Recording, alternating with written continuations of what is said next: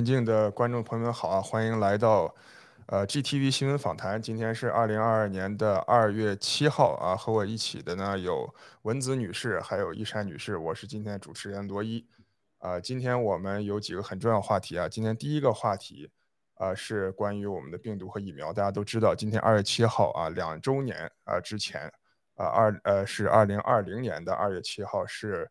呃，我们的这个吹哨人啊，中共病毒的吹哨人，呃，是李文亮先生的逝世的日子啊。今天正好是李文亮先生逝世两周年，啊，我们这个为他祈福啊。然后呃，而且呢，我们刚刚在新闻当中也看到啊，这个刚刚说了，这个以以色列是吧，打了四针疫苗的地方，现在已经开始不要疫苗护照了啊。然后呢，现在我们现在是二月份啊，按照我们呃郭先生的这个预警呢。啊，这个再过三个月就到了五月份了啊，就是这个我们说的疫苗开始完全爆发的时期啊。那么这个按照我们整个的爆料革命新中国联邦的呃医疗组啊，文文子医生啊，还有我们艾格斯医生各所有的医疗组都是在讲啊，这个呃疫苗为什么啊说是这个五月份爆发啊，它跟这个我们的免疫系统啊这个下降啊有什么关系？啊，所以说今天我们第一个话题就是请我们的文子女士，呃，请给我们介绍一下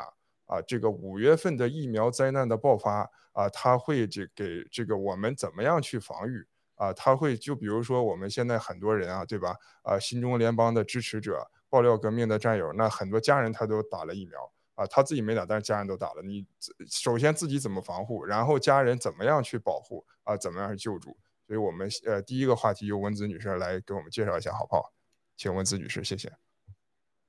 嗯，好的，在我介绍之前呢，先跟大家打个招呼，呃，非常的开心今天能够和两位呃。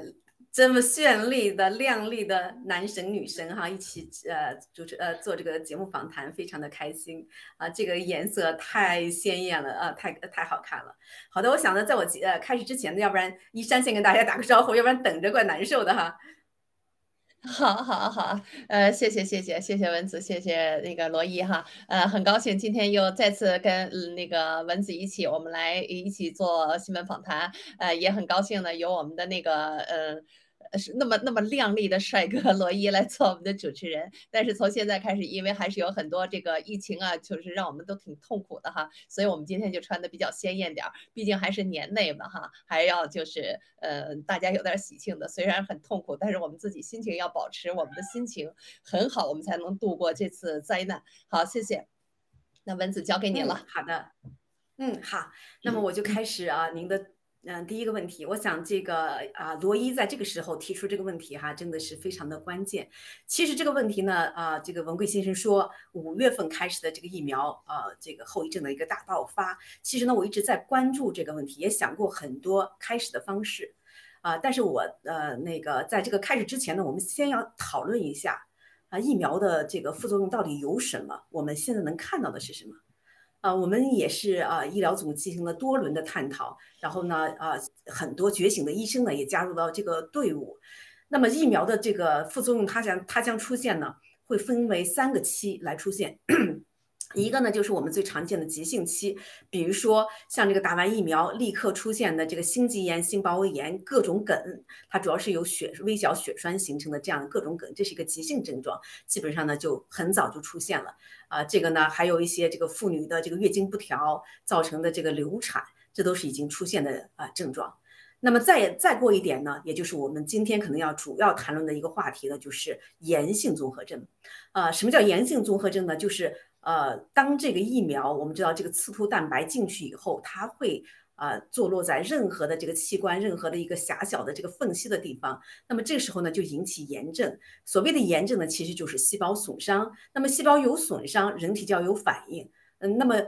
反应的话呢，就是一些炎性因子的这个增高。呃，还有一些就是呃，人体的这个巨噬细胞免疫系统被激活，那么来吞噬这些炎症，那么招来更多的这个炎性反应，这就是一个非常呃近期的，就是大概过了两三个月疫苗啊的这这样的一个就开始出现的这样一个炎症综合征。我们非常可喜的是，我们在这个这个前线联盟医生的这个呃对于 COVID-19 的。恢复期的治疗里面，呃，可喜的看到这样一句话，他说，呃，我们发现我们这个恢复期的治疗和这个疫苗后炎症综合征，它的这个治疗方案是一样的。啊，这句话拿到以后，我们医疗组的人是非常开心的。为什么呢？因为一直以来我们提这个疫苗综合征，但是呢，呃，很少见到主流媒体提。那么在这个 COVID-19 的这个治疗方面呢，啊，这个前线医生联盟他们走在最前沿啊，因为他们是有医生执照，然后呢有大量的病人，我们呢则没有。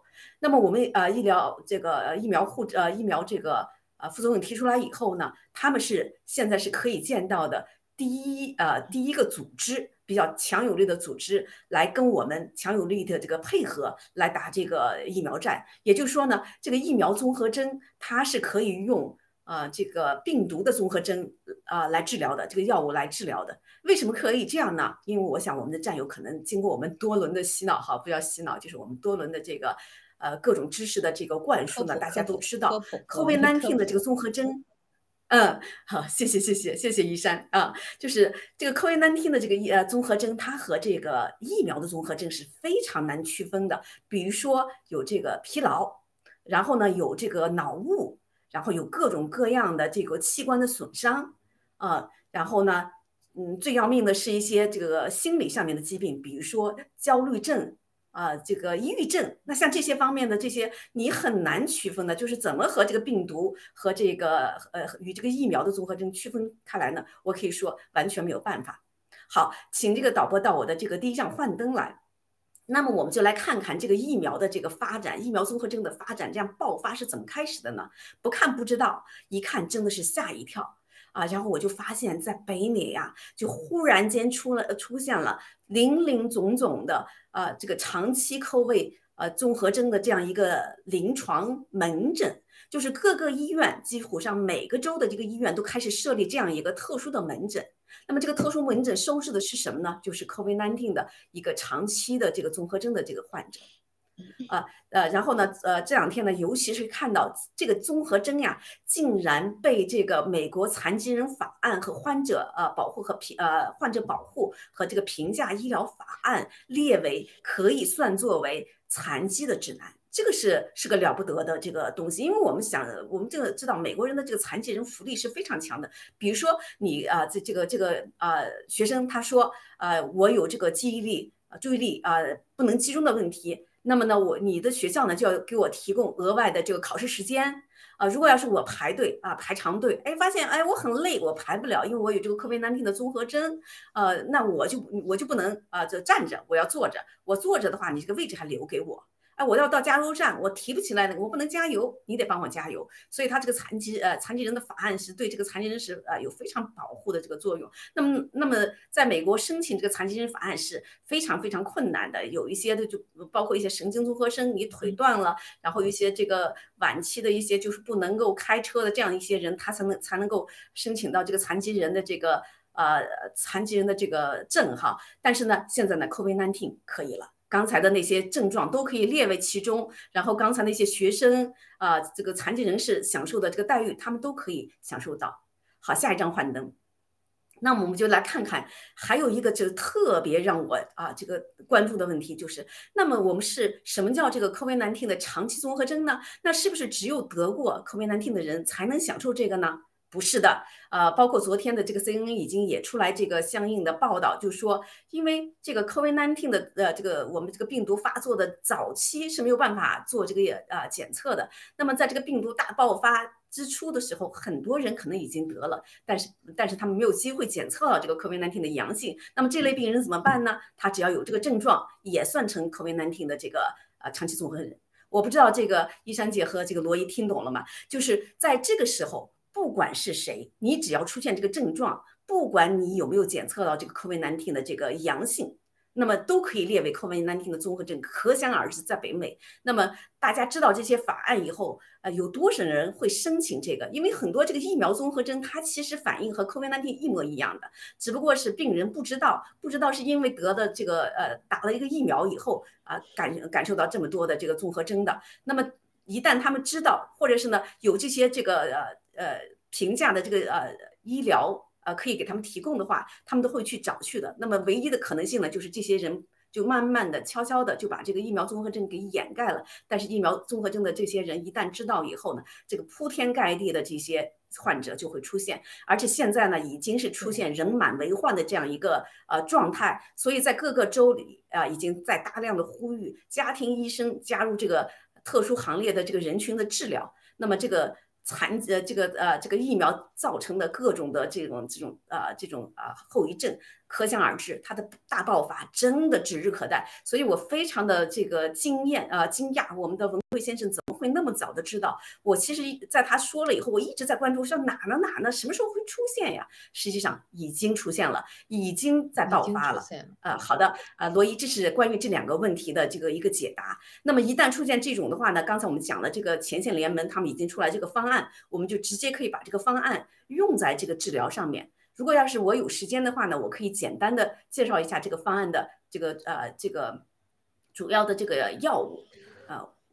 啊。对，呃，在在文子这个我在您继续之前，我觉得后面是特别重点的，后面是这个呃怎么样去服药，然后怎么样去这个呃防御，或者是解决这个呃疫苗真正五月份爆发时候。那我，但我前面我想说一下，就现在其实它是有这样的一个呃政府是等于是官方的这样去呃说，那它肯定是有数据支持。那我知道像美国这种 Virus 这个数据库，呃，之前在班农节目上有也有过报道。啊，这个就说，呃，上面有，比如说，可能有一万个呃人，他说我有这个疫苗的副作用，但事实上它是有一个叫做 underreporting factor，就是叫做呃低低报嘛，就是之前文贵先生也提过，就说，呃一一般来说这样规模的一个呃这个流行病，呃它都是可能是呃低报一个量级，呃是之前那个班农杰他他说的是呃大概四十一倍。啊，我相信这个数据可能也是保守，但是如果是一万的话，四十一倍那就四十一万人在本土的，当时已经是呃大概一两个月以前了吧？啊，我看到那个节目，那您您是不是有没有这一方面的信息？就说现在到底有多少？您有没有一个估计呢？呃，现在不是我估计的，就是他们在估计到的话呢，呃，大概有三分之一的人，三分之一的人会出现这种就是最早的这个炎性综合征。呃，那么这个数据是怎么出来的，我也不太清楚，但是现在至少知道呢，就是。呃呃，它的这个呃综合征出来以后呢，它的症状和 COVID-19 的症状是没法区分的，呃，然后它的时间不定，所以我刚才讲它可能分三个阶段。那么早期阶段的话，它这个炎性综合征是一定在就是呃这个五月份，大概一两年、一年、两年、三年，它这个炎性综合征是一定要出来的，因为炎性的话它是反应比较快的。那么再后来的话，以后的免疫综合征它会相对晚出现。那么再说文贵先生爆出来的这种癌症啊什么的，它是经过长期的时间。啊，要出现的，因为它是长期的一个呃这个突变的积累嘛，啊，所以我们现在呢，我想最早爆发的应该就是这个炎啊炎症综合症。那我们治疗的这个呢，那我觉得这个好像所有人都会有了。那我觉得刚才那个陈医生，我觉得这样是个人都会有了，对不对？因为我们就是说，我们即使我们没有，我觉得太可怕了，这太可怕了。那现在就还有什么药可救吗？呃，我文子，我还想问一个问题，就是不是就是说，呃，这个你的 COVID，你刚刚说的这个炎，呃，就说呃，它是一样的嘛？就是 COVID-19 你得了之后和疫苗的这个它的一个呃症状可能是一样的，那是否是因为他们都是因为体内的 S 蛋白的量呢？它只是量的不同。基本上是可以这样说的，对，是可以这样说的。嗯，呃，特别值得注意的是，就比如说呃，这个 Long COVID 这个 syndrome，以前的时候我们正是只认为呢，比如说你进过 ICU 的人。呃，得过重症的人会得，但是现在呃，经过这个 omicron 的数据，我们现在已经知道了，年轻人啊也容易得，而且和这个你当时发病的这个症状的轻重没有关系，但呢，但是呢，反倒和这个病毒的载量是有关系的。那么病毒的载量越多，S 蛋白越多，那么疫苗你打的话就是高高浓度的这这个呃这个 S 蛋白进去，那么所以它出现的这个综合征，两个综合征是没法区分的。就会越厉害，对，啊，对。那我们现在有什么药可以去预防和？嗯，好的，呃，谢谢医生哈，呃，那我们就看下一张幻灯，下一张幻灯，啊，其实呢，我们这个战友对这个，首先我要先提到这个文贵先生讲的这个青蒿素，青蒿素可以说是我们新中国联邦的一个，呃，我们一个福祉吧。呃，因为别的人呢，他也不敢用啊，因为还没有很多的数据来用。但是我们自己的就已经开始用了，因为我们是情报支持嘛，所以呢，我们呃医学医疗组呢，我们也做了一个就是探讨，我们我们就认为呢，在这个出现在这个疫苗综合征，我们怎么用药呢？就是还是呢，先先用这个伊维菌素。伊维菌素的话，我们用一个星期以后，就是对一般的人，即便你有症状没症状，那么伊维菌素你用一个星期，用一个星期完了以后呢，接着用这个青蒿素一个星期，这是我们一个最初的这样一个呃建议。嗯，那么呃，真正的这个治疗呢，就是这个青蒿素，嗯。我打断一下哈，那个青蒿素，你指的是呃青蒿素的糊脂吗？就是它的青蒿素保健品的衍生呃呃青蒿素的衍生品吗？还是指的是保健品？呃，其实我们嗯呃这个呃这个呢，我想就是可能我们的这些医生们也有点不同的意见，但是我们香草山医疗组呢，我们啊专门做了一探讨，我们认为呢吃保健品比较的这个安全，因为这个青蒿糊脂我们一直。嗯，哎，对，不太不太这个建议去用，因为它的副作用太大。但是这个保健品的话呢，它的量呃是可控的，然后呢可以长期的服用的，所以我们是建议这个保健品的。嗯，OK，那就多少含量的那个青蒿素？呃，其实我们的这个保健品上，他说的含量都是百分之九十八、九十九，甚至啊最低的百分之九十五。我们一般都是建议这样的这个含量的。那么它就是一个白色的，和这个结晶啊有点像，但是实际上它里面又混杂了一点其他的东西，可可能就是辅料在里面。因为我们后来有战友呢，专门拿到这个原料药，也就是在国内啊，他拿到的这个就是百分之百，呃，不是百分之百，百分之九十八、九十九的这样含量的这个青蒿素这个原料。然后我们呃这个战友呢做了对比，发现它这个结晶呢呃是呃是更加的这个呃成型一点。那么我们的这个呃保健品的这个里面的这个药呢，它那个粉末更细一点，颜色呢稍微淡一点。所以呢，我们基本上判断它不是一个纯的这个啊药品，那么可能是它这个保健品的这个进行稍微的一些啊。呃，补充啊什么的，来这样的，但它的含量可能稍微的比这个纯品要低一点，但是呢，它和这个我们所说的中药的这个青蒿素那就差的千差万别了，它的这个浓度还是非常高的，所以我们是建议用这个的，而且呢，我们的这个药学博士也进行了这个呃一些测试，呃，然后呢就是建议呢你吃一周，然后停两到啊三周这样的一个用量，这样的话呢会把你的肝酶给你重新的呃激活一下。这样的话呢，你你这样吃，就是你吃一周，然后停两周、三周，和你啊每个月每个星期都吃的这个效果是差不多的。所以呢，我就我们就认为呢，我们把这个呢就作为呃我们占有的一个预防。那么现在这样的呃这个前线联盟呢，它这个对这个疫苗综合症的这个治疗呢，它就是先用这个异维菌素用一个星期，然后呢，第二个呢就是如果你还不好，而且你还有一些呼吸的呃呼吸道的症状的话呢，我们就用到一个。呃，这个呃激素了，就是它在这个免这个呃疫苗综合征的这个呃这个治疗上面也提到了这个激素，而且激素是一个比较长时间的用药。我不知道大家可以不看的呃可不可以看得清哈？它是它的这个用量还比较大，因为在北美的话，它比较喜欢用泼尼松龙，然后大概是十到十五克呃十五克啊毫克每天。然后完了以后呢，他要用三周，用完三周以后呢，再是呃减量，减量的话，因为他怕这个有这个激素的这个依赖嘛，然后呃先是十毫克每天，再是五毫克每天这样停药啊，就是如果你的症状比较重，而且呢呃用这个伊维菌素没有什么效果，同时呢你又出现肺部的症状啊，因为这个这个呃疫苗综合征的话，它会有一些毛玻璃的这个肺部的改变，如果发现有这样的情况，你要吃这个激素。然后呢，再一个呢，就是剩下的乱七八糟的一些症状，然后病人非常的痛苦，然后有呃各种的这个啊脑雾，然后疲劳，这个焦虑，呃抑郁。那么这时候呢，我们这个前线联联盟啊这个医生他们推荐的是一个啊这个纳曲龙。啊，纳曲酮，纳曲酮的话，您呃，我不知道大家熟不熟悉哈，这是我们治疗吗啡中毒的一个用药，也就是说吸毒呃吸毒者你用来给他解的这样呃一个解药。那么这个药呢，其实也很好的，它还可以抗肿瘤，有多种的这个呃这个呃益处哈。所以呢，在北美的话呢，它就长，它就推荐长期使用，嗯。文子医生，我稍微打断一下，呃，这个有很多这个呃观众在下面留言啊，问您这个伊维菌素两毫克每公斤还是零点二毫克每公斤？哦哦，sorry，我还是没没得改过来，零点二毫克。谢谢这位这位战友啊，流氓好，这个大家注意一下，是零太重要了，太重要了，嗯，大家请参照我们这个那个脑雾医疗组，嗯，脑雾啊，那个不好意思，今天下班太晚了，嗯。呃，那个脑雾是一个什么样的状态呀？啊，这个脑雾的话，就是呃，基本上就你你不太清楚，你觉得你什么什么东西好像能能记得住又记不住，什么东西很很明白又不又不明白，就是就是好像这个就是脑子里有雾一样的，什么事情不清楚这样的一个这样的一个症状。OK，嗯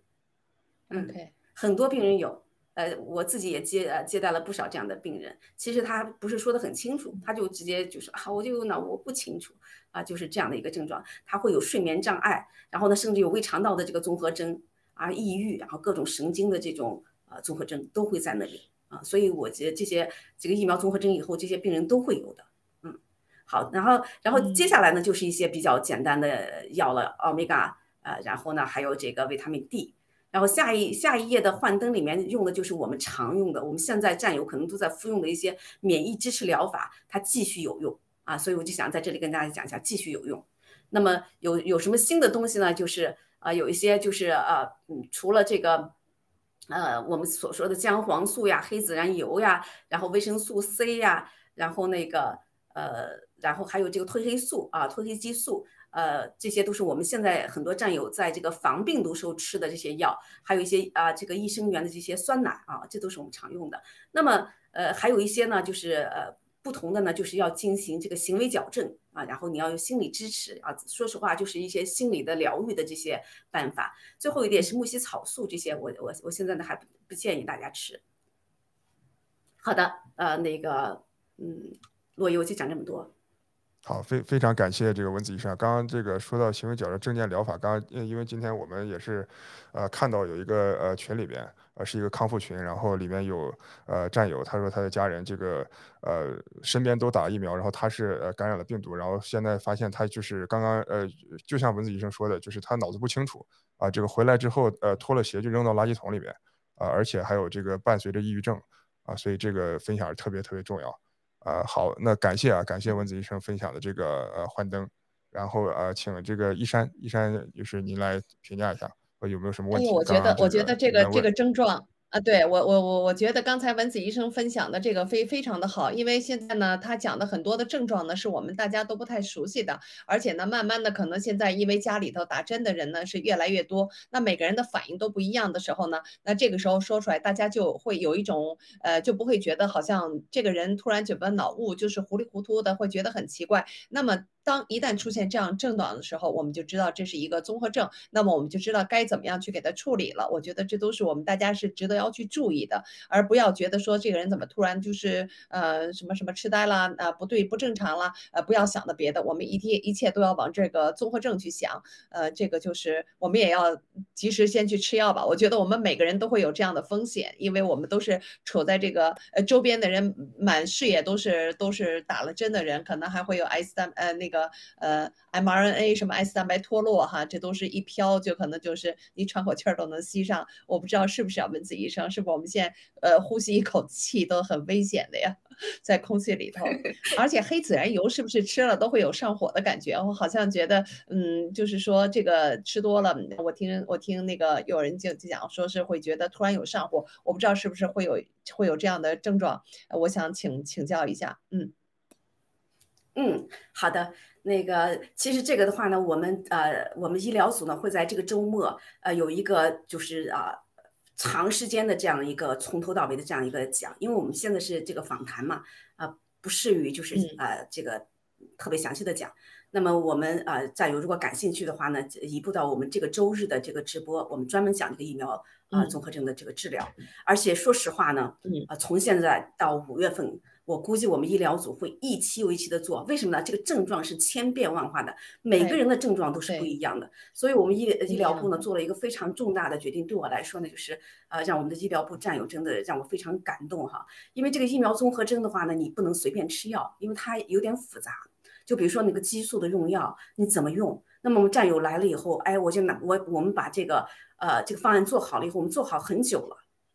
就是这个这个前线联盟的这个嗯呃医生组织，他们出来这个方案呢，时间也比较久了。我们翻译了以后呢，也讨论了也比较久了。但是我们为什么呃，就是一直没有作为这个预防的这个方法啊，治疗的方法发给大家呢？是因为的确是比较复杂。所以我们的结论呢，是我们需要这个。战友们跟我们联络。如果你一旦出现这些症状，你怎么治？你到我们的 Discord 里面，呃，Discord 群里面，你跟我们的战友发信息。如果要是我们呃当班的，我们尤其是我们的这个向向阳花战友，他是非常辛苦的，几乎二十四小时在在那个地方。他有的时候我这样说的，他说啊，难道我不睡觉了？的确是我每次夜里醒来，他都是在那里。有的时候白天正在上班的时候，偶尔看一眼，他也是在那里，就是一直是在为大家解答的。所以我跟大家的建议是，如果你真有这样的问题，你来找我们。我们医疗组安排最多的这个人啊，我们来帮助你。一个人解决不了，我们两个人上；两个人解决不了，我们三个人上。因为我们医疗组的这个战友都是哎，在不同的行业里面。因为这个这个一呃综合征它出现的真是千奇百怪，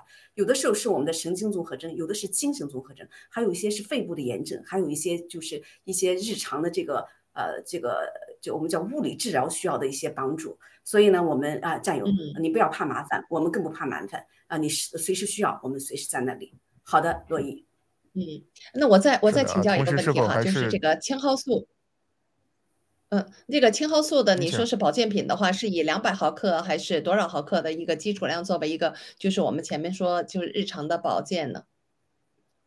嗯，好的啊，这个呃，谢谢医生哈，这个问题也很重要，因为我们现在的这个。青蒿素的这个保健品的量呢，它是从二百毫克到四百毫克。这个量呢，因为说实话我们没有一个定量，那么我们就让战友自己去试。呃，我之前我们在这个呃医疗组里面，我们呃就说到一句话，我说我们的战友其实都在以身试药，我们为我们自己的战友试药。那么每个人吃的量是不一样的，我自己个人吃的话呢是二百毫克，呃。然后我是吃一周啊，停两周的啊，这样一个吃法。那么有的战友呢，包括我们的这个，我记得是我们的这个常科医生还是文恩啊，他们吃的是四百毫克啊，是这样的，就是但是一定是吃一周，然后停两周，这样的话让你的这个肝酶有一个呃代谢的这样一个过程，有一个我们叫 refresh 啊更新的这样一个过程。这样的话呢，你虽然是停了，但是你下次再吃的话，你的药量是差不多的。嗯，一山，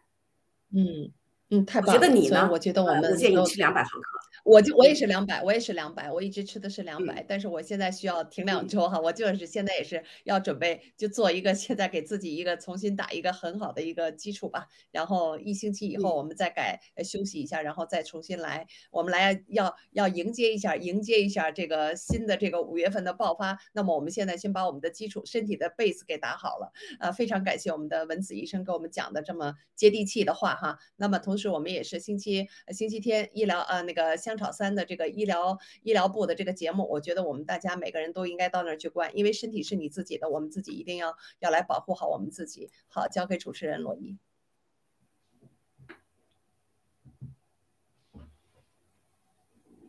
没声，你的没开。啊，刚刚呃，哎，罗伊刚刚文子医生讲的。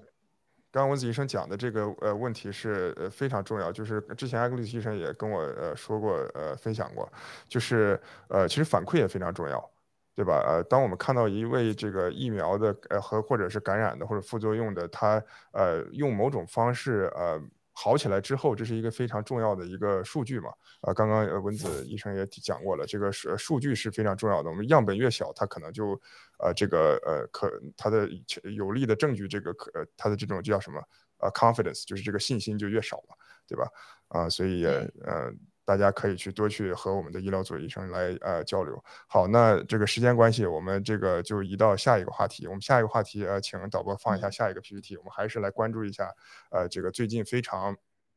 这个热和这个讨论的和非常痛心的。啊，和这个在西西方引起巨大与巨大影响的，就是这个呃徐州的八个孩子妈妈的这个呃事件啊，这个事情。啊，然后呢，呃这块我先来这个介绍一下，因为这里有一个我们呃盘古农场的一位特别棒的一位呃战友，他写的一个呃文章，我截取一小段，然后一会儿请呃一山女士呢，然后来给我们评价一下，好吧？啊，就是呃大家看到这屏幕上，这是这位这个呃。八个孩子母亲的这个之前有个视频啊，特别令人的痛心。然后我们也看到，呃，在盖特上也有传播啊，在社交媒体上啊。然后呃，我来读一下，我来呃给大家说一下吧，这个文章的一部分，好吧？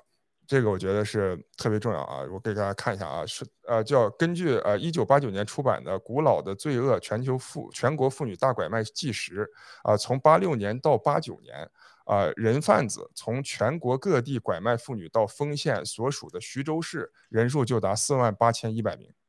年龄最小的只有十三岁，啊，在监控摄像头人均全球第一的强国，在为一句真话就可以无理由跨省甚至跨国抓捕的铁腕面前，在为了一个上访者出动呃多地的成队警察的行动力面前，为什么抓不到几个人贩子？啊，为什么这样简单的事情啊一直悬而未决？不仅如此，像丰县这样的政府还为他们办理结婚证，并每年给予啊贫困补助三千元，啊，这是不是这个公权力来参与犯罪？啊，然后我们下他下一段是介绍这个《盲山》这个电影啊，然后我们看这后面下一段是说啊，买入一只鹦鹉，野生鹦鹉判五年以下徒刑，非法购买二十只癞蛤蟆啊，最高刑期三年。非法购买妇女，处三年以下有期徒刑、拘役或者管制。但是同时也规定，收买者不虐待也不阻碍解救的啊，可以不追究刑事责任。一个妇女竟然不如二十只癞蛤蟆，不如零点六只鹦鹉啊！这样的法律，那些人民啊代表不明白，政协代表不明不明白，这个公检法的执法人员啊，他明不明白？啊，好，我给大家分享到这儿，这一篇文章特别棒的一个呃呃文章啊，是昨天出来的，是我们的这个盘古农场。好，我现在这个交给一山姐先来评价一下，好吧？是啊，啊，非常感谢罗伊刚才的嗯那个呃给大家的剖析哈。是的，我们刚才就是在前一个新闻里头，我们就看到了七哥大直播的时候，他就讲过，说在共产党的这个脑海里哈，他就本身就是有着这种呃等级。阶级的区分，他有这条线在他的脑海里。那么在共产党的这个眼中呢，妇女跟儿童就是一个他们的韭菜，随便他们来割。尤其是为什么这样子说呢？尤其是从中共国开始实行了这个独生子女政策以来呢，就这样的呢，就造成了严重的比例失调。那么就现在生出来的女孩，就是家里会都不要了，那么就都送出去了。也有很多那个啊，那个孤儿院就都给很多也开放了，就是给呃各个国家的人都来领养。那么女生少，男生多。那么呢，那随着孩子的年龄增长，你无论是哪里的人，女生都要呃男生都要娶媳妇儿。那么到了山区里的时候呢，那么又穷怎么办呢？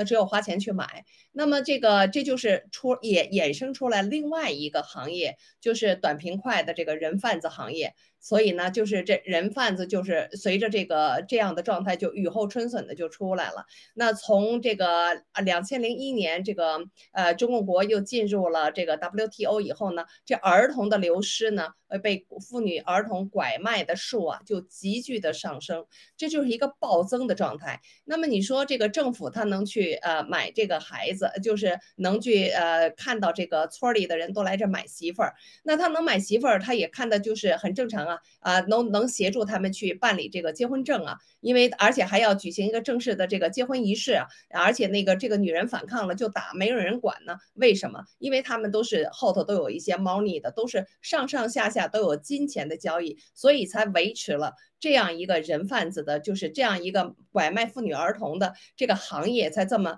才这么能够稳定的这么几十年了。而且不光是这样，那随着到后头以后呢，就是呃。不光是卖妇女儿童去当那个，就是给人家做老婆，还要把他们再去可能需要哪个肾脏要接了，还有什么那个呃卡拉 OK 或者是什么什么妓院 under table 的这些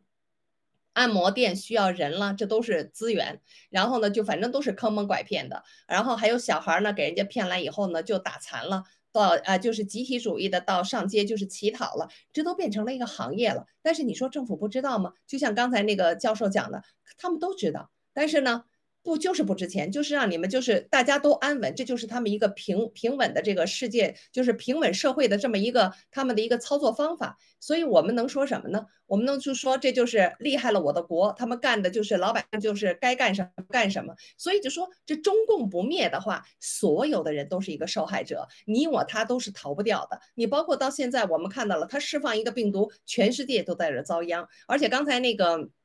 罗伊念到了那个。那条呃法律那那那条就是罗翔讲的那个给大家上这个法律课就说了，买一个女人，你不过就是判三年；你买一只鹦鹉是多少钱？判多少年？你买个癞蛤蟆，二十只癞蛤蟆就还才判三年。那你说这个人是不是就是呃，这个妇女跟儿童是不是就连这个就连这个呃鹦鹉都不如呢？连癞蛤蟆都不如呢？反正讲的这些都是很痛心的事儿了。我觉得就是说，真的是。中共不灭哈，我们呃妇女儿童就都没有办法了。而且我想，我们国内所有只是说生生活在大城市的人会觉得你没有很大的感觉，但是呢，生活在稍微山村里的人，就是说稍微的二三线人的呃那个那个城市的话，就都会有感觉了。那么呃，中共国都是从七十年代就开始这个拐卖人口的这个犯罪率就开始出现了，那个时候。大概就是二十岁左右吧，都是从四川啦、广西啦、贵州啦、云南呐这些地区，因为都是山区嘛，而且这个山里头的人呢，就是从从东卖到西，然后从南部就卖到那个，比如说像蒙古之类的这样的地方，反正再接着后来就都是器官移植了，然后就是祭祀了，等等等等。这些，而且中国现在就是之所以这样来钱快，因为它可以笑贫不笑娼，大家都是为了要吃口饭。那么呢，中共国就这就是中共国治理下的厉害了，我的国的今天就是通过这种诱骗暴力。呃，那个绑架，然后那个收买，然后再中转，然后国家也不管，然后这个就是可以所有的平衡，然后失踪的儿童就是说的是为什么呃猛增呢？就和计划生育，就是计划生育开始就造成了这样的一个行业如火如荼的，就是这么起来了。这就是我对这条的新闻的一种理解吧。那个罗伊，你你好，谢谢。呃，这个咱们可以看一下下一页。刚刚这个一山女士说的时候，我们可以看一下下一个，就是呃那张图片啊，对啊，就是那个啊这张我想的这个非常非常非常苦恼的一个表情。震撼的这个他说的这个话，就是女人等于二十只癞蛤蟆，拐卖妇女只判三年。然后呃呃，刚刚这个一山说到的这个计划生育，呃，然后呃呃这个刚刚一山说到一个计划生育的问题。呃，这里边最可怕的就是说，所有的人，就包括这个文章刚刚我们看到的，所有的它是一个共谋，啊，这个国家它某种程度你制定这种法律，那它就是鼓励你做这样事儿呗，是吧？就是这就像好像你这个呃有些这个杀人的犯的他的心理一样，他的心杀人犯的心理是我我杀一个也杀，我我杀十个也杀，那我是不是偷一只鹦鹉我就得拐卖一个妇女呢？啊，再一个，刚才我们这个呃，你看文子和一山也都在我们直播群哈，我就发了一张照片，因为那天我本来想放到这个。呃，PPT 上，后来想还是算了吧，这个实在是，就我也我也不忍放，因为毕竟这是我们这真的是发在我们中国这个大地上一个事情啊，就是一个一个药店啊，然后他放出了一个呃牌子啊，上牌子写的什么呢？呃，写了三个标语啊，就是说我提供什么服务啊，第一个是按摩，第二个是取环儿，第三个叫收小孩儿。啊，这就是刚刚一山说的，什么是按摩呀，对吧？按摩就是这个呃，给给你这个有可能就是你的呃性这种侵犯的，你药店为什么要给人按摩呢？呃，什么叫取孩儿？就是你计划生育嘛，对吧？计划生育给所有的女生女士是吧？身上身体上带个环，你不能生育啊？什么叫收小孩啊？对吧？就是之前七哥说的这个变态和吃人啊，和你的吃胎盘，是吧？这是在中国发生的事情。刚刚这个呃，大家有没有注意到？刚刚大家看到？啊，说我们新闻访谈说彭帅啊出来说了啊，我不去这个呃没有被性侵，然后这个好搞得很大的事情跟冬奥会的啊，这是很大的事情。但是有没有看到一个徐州刚刚说就四万多人被被拐拐卖，呃，光二零一六年四百万人被失踪。啊，刚刚一山说到的拐卖小孩、拐卖妇女，四百万人，一光一六年一年就四百万人就没了。就大家回头看看历史啊，我们批评美国说美国这个啊奴隶运动这种呃这个黑人的啊奴隶解放是一这个一八六零年林肯一七十八世纪的中期到一八六零折腾了不到一个世纪的时间啊是吧？这个解放了林肯当时四百万奴隶加这呃中共二零一六年一年给你干掉了四百万人，给你干掉了这个这这些人口。没了，就是找不着了，就失踪了，对吧？我们看到美国，呃，之前看到这个零八年的新闻，美国当时零八年就有一个非常这个相似的一个拐卖妇女的案件，是什么呢？就是呃，这个一个呃妇女被拐了，然后被囚禁十八年，还生了两个孩子，结果这个罪犯他是得到什么这个罪行呢？肯定不是零点六个鹦鹉，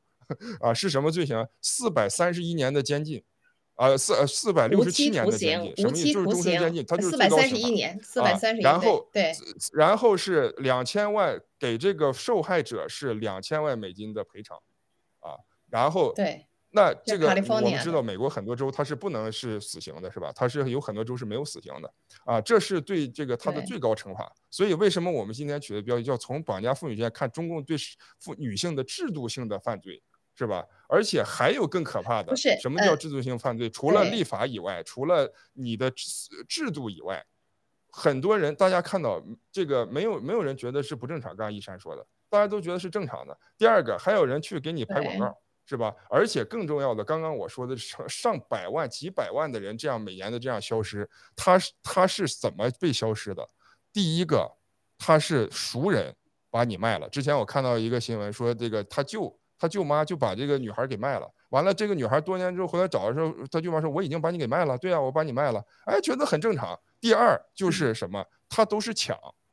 抢你大家看到视频，抢女孩，抢小孩。直接当你面光天化日就给你捋走了，啊，就像我的当时在小的时候，在在在国内的很多时候都说带小孩出去，对，就说带小孩的时候在马路上嘛，都就怕我被抢走了，就怕我没了。为啥？他有人贩子随时光天化日就给你直接开个摩托车把小孩一捞就走了，把就把你给卖了，啊，是吧？所以说这个是我们今天看到的，这是最可怕的一个社会的一个现象。好，现在这个请啊，一山，你刚刚说什么？你你请说。关键还有一个，我觉得这是他们合伙的。还有一个呢，就是说他们一个人好像跟你搭讪，那个人就顺便就把孩子给偷走了，这都是团体作。还有一个就是说，我们来看一下中共国的这个刑法哈，它的修订，他说正确的确定拐卖妇女儿童罪呢，新增收买被拐卖的妇女儿童罪呢，只是才处到三年以下的有期徒刑、拘禁和管制，跟我们刚才看到的那个呃，卡的那个那个就是就是拐卖儿童给卖走了以后又给人家那个什么的，这个那个是终身监禁哈，就四百三十一年的这个无期徒刑。你想想这个是多大的区别啊？三年以后出来，那是不是他还可以再接着再去犯罪呢？他不认为这有什么三年吗？我我这个钱在里头，呃，那个住了三年，我出来我可以再继续干。所以你就说这个法律，中国有法吗？没有法。他根本就就这个法律是摘在他嘴上的，他今天立成什么样，他就是什么样，他随时修正，而且各个那个省市区县村儿，他他自己他就是一个那个王爷，他可以随便他立他的法。嗯，罗伊，你有什么补充？好，呃，请请这个文子女士也评价一下这个话题，好吧？嗯，您是怎么看的？您从医生的角度，您是怎么看待这样的一个呃中共这种对女性的，您是这种制度性犯罪，您怎么看？哎，我觉得这个啊，不用从医生的角度，应该是从一个人的角度，一个正常人，哪怕是只有一点这个良知的重呃正常人来看，不需要一个医生的专业知识来分析这个东西。我其实对我自己也蛮失望的，我对人性挺绝望的，看到这样的事情。因为刚才罗伊讲到，二零一六年的时候是四百万，那么这个事情发展发生的话呢，已经不是一年两年、十年八年的了，从建国以来就一直有。那么那个时候。啊，当我们知道这些事情的时候，我们是怎么想的？我们在哪里？啊，包括就是我二零啊零几年就到美国了。那么二零一六年的时候呢，我我是知道这个事的，因为在这个中央电视台，它有一个大型的栏目，就催泪节目，叫《等着你》，等着你就是全部是让这些拐卖的孩子回家的这样一个一个一个是呃这个大型的中央电视台的这样一个。呃，节目啊，就等着啊催泪呢啊！其实呢，我从来我想没有这个文贵先生这个启蒙呀，我顶多是哭一哭，眼泪流一流。我从来没想到为什么这个根源在哪里？一个中国的这个妇女不值钱啊，我就啊，我就觉得，嗯，一山为什么？为什么嗯没有？是的呀，刚才你说的就很好，你刚才就说的很好，就是他这个法律没作用呀。有的时候想的真的是，就是我就说这种绝望的情绪哪里来的？为什么我们中国人这么命贱？我们中国的女人这么贱？我们中国的呃中国的这个女人贱了以后，我们中国的孩子、中国的人命就不值钱啊！如果要是我们再这样下去的话，我们的子孙、我们的孩子啊，真的是永远就这样这样贫贱下去呃，所以真的是而且因为觉醒的时候，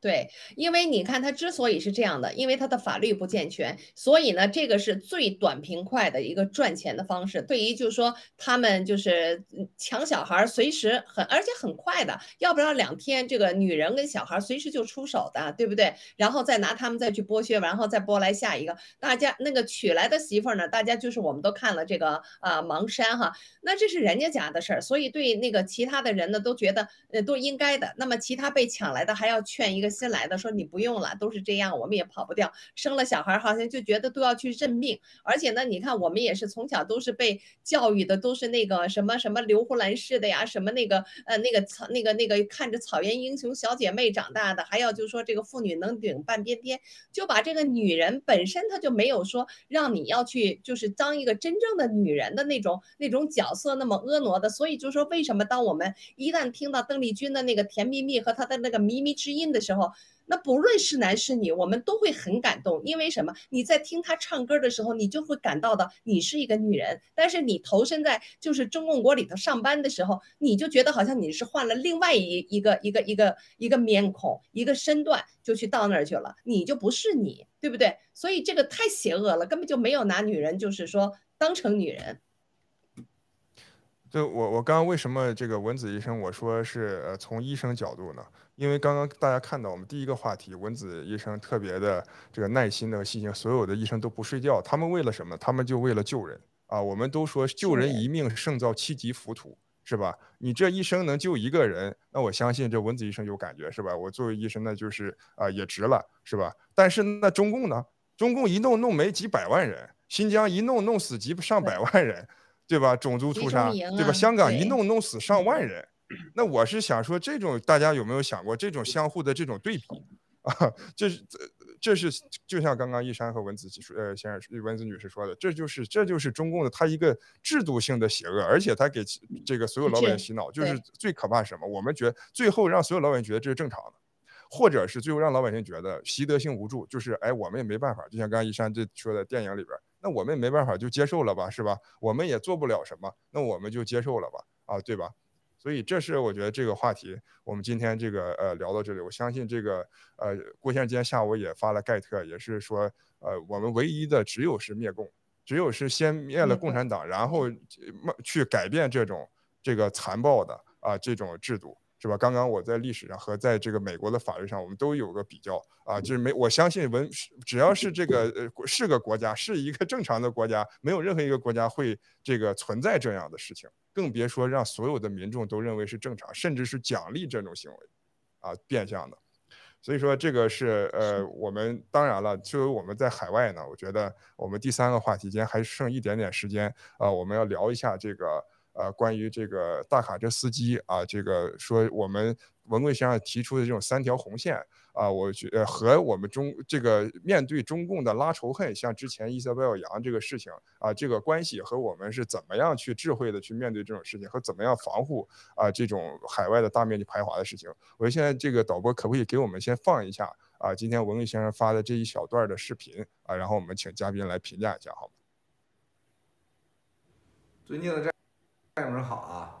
今天上午这个直播完以后，很多战友给我发信息，包括加拿大的战友给我发信息，就说七哥说这个，呃，关于啊加拿大的大卡车司机在首都啊温哥华的抗议事件，不能使用 GTV 直播，是不是什么都不能谈，什么都不能直播啊？很多战友发信息，我在这儿给大家集体回复一下啊，兄弟姐妹们记住。什么都可以谈，在集体会议都可以用，所有战友都要用，积极的用，积极的谈加拿大这个卡车司机事件。我们说的三个不能啊，我跟艾瑞克斯南学的啊，三个不能。第一个不能，就你不要在 GTV 上打着爆料革命和新中国联邦和爆料革命的旗帜来支持啊大卡车司机搞暴力行动，记住搞暴力行动。他不搞暴力行动，咱现在的情况随便报、随便说、随便直播。第二个，不能在采访当中啊鼓动对方、煽动对方，说你要搞爆料、你要搞撞人呐、啊暴力呀，是吧？甚至，嗯嗯，海东先生的手怎么伸这来了？哇，郭老板，你看我行吗？这样，太漂亮了。Too beautiful，现在流行啊，郭老板你觉得怎么样啊？我就是你的了，是吧？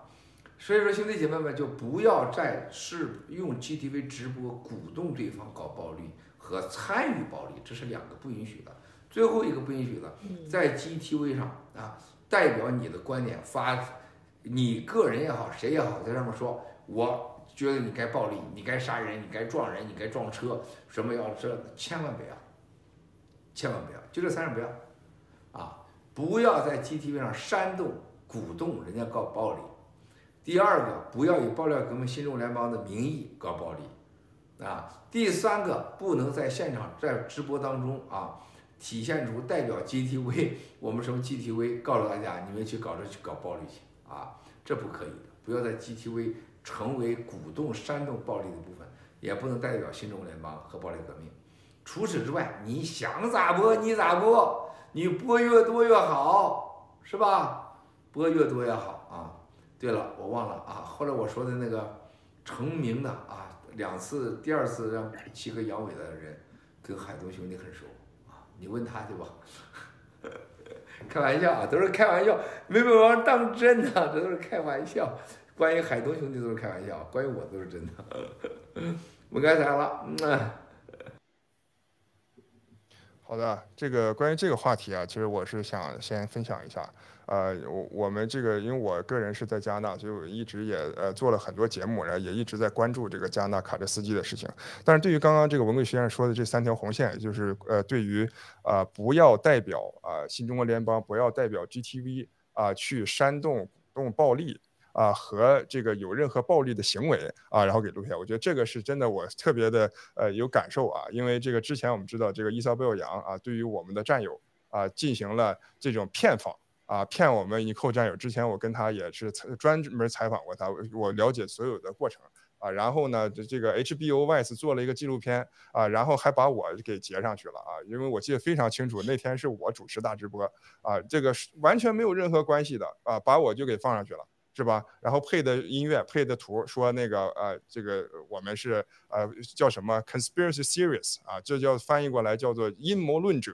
啊，说我们这个病毒这个是阴谋论者和呃这个疫苗啊会杀人也是阴谋论啊，也是阴谋论者。啊，他打不打疫苗咱不敢啊，但是他这种行为，我已经我认为已经对我个人造成了这个严重的，呃，这叫 de 呃 def 呃 defame 就 defamation 啊，对我进行严重的这个损害我的名誉，对吧？啊，就像我说，那万一未来的时候是吧，这个呃有排华事件发生，他就可以拿这个呃东西来呃打我呀，他就拿个东西来杀我呀，都有可能啊，是吧？呃，九八年的时候，那时候这个包括呃之前的一呃六二年七十年代的越南。是吧？这都发生过很多这样的事情，一瞬间就可能产生一个排华的事情，而且更重要的是，他想找到法律的证据。你看，他没有任何的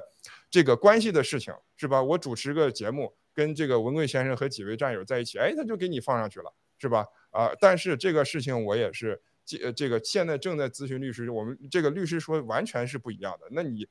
跟你把他把你的肖像放上去，这是绝对要研究的啊。所以我现在正是这个在。呃呃，研究当中啊，这个有可能对呃对于我们是巨大的一个伤害，是可以进行起诉啊。对于这个杨贝贝和 HBO，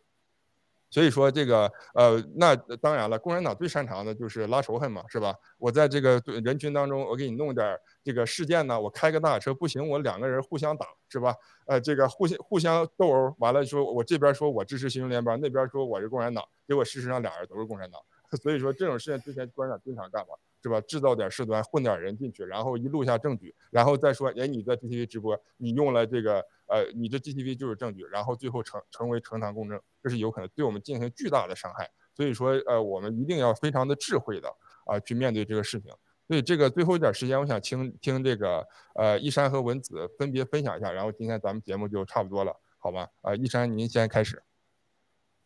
嗯，我现在就觉得呢，就是很多华人都去支持这个渥太华的这个呃卡车司机的这个行动哈，因为他们都是代表着我们呃呃所有的人在去呐喊着，因为要要我们的维持维护我们的加纳的这个宪法和我们的人权哈，所以呢，我觉得就是应该我们应该去注重的就是，而且还要告诉大家的其实是真相，为什么要接种疫苗了？我们更多的是要去宣传真相。那么我们就是呢，就是宣传真正的事情，唯唯独唯独。就是要小心，真的是不能被人家掺沙子。我们也看到很多小视频哈，就是说在高速呃在很多的路上，他们扔的石子儿，这就是一个典型的共产党干的这些事儿。那么他能在马路上给你扔石子儿，那你说到了现场人那么多混乱的时候，你知道他能会发生点什么呢？那么我们有的人他又知道你是呃你是呃新中国爆料革命的这个战友的话，他肯定就会说想办法会往你身上栽赃。所以我们就是要学会怎么样的来保护我们自己，这个是最重要的一个一个一个问题。好，这就我就先分享到这里。嗯，好，文子。嗯，好的。呃，其实共产党呀，从它成立之初一直到现在，它从来没有变过，它的这个欺骗的方式从来没有变过。刚才我在屏幕上看到畅游的小鱼啊，我们的战友发的一句话，他说：“漠然是更大的恶。”我想呢，共产党没有变过，要变的是我们。我们从这个漠然到觉醒，然后到终于 action，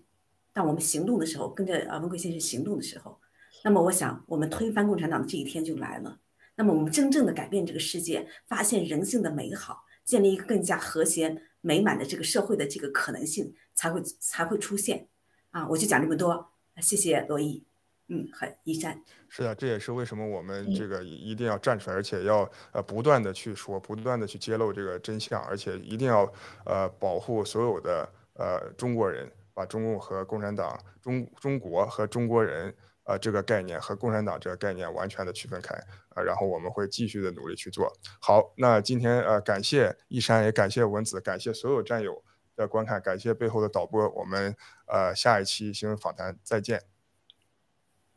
感谢所有屏幕前的观众们，谢谢你们的点赞，感谢我们的后台，拜拜。嗯，再见。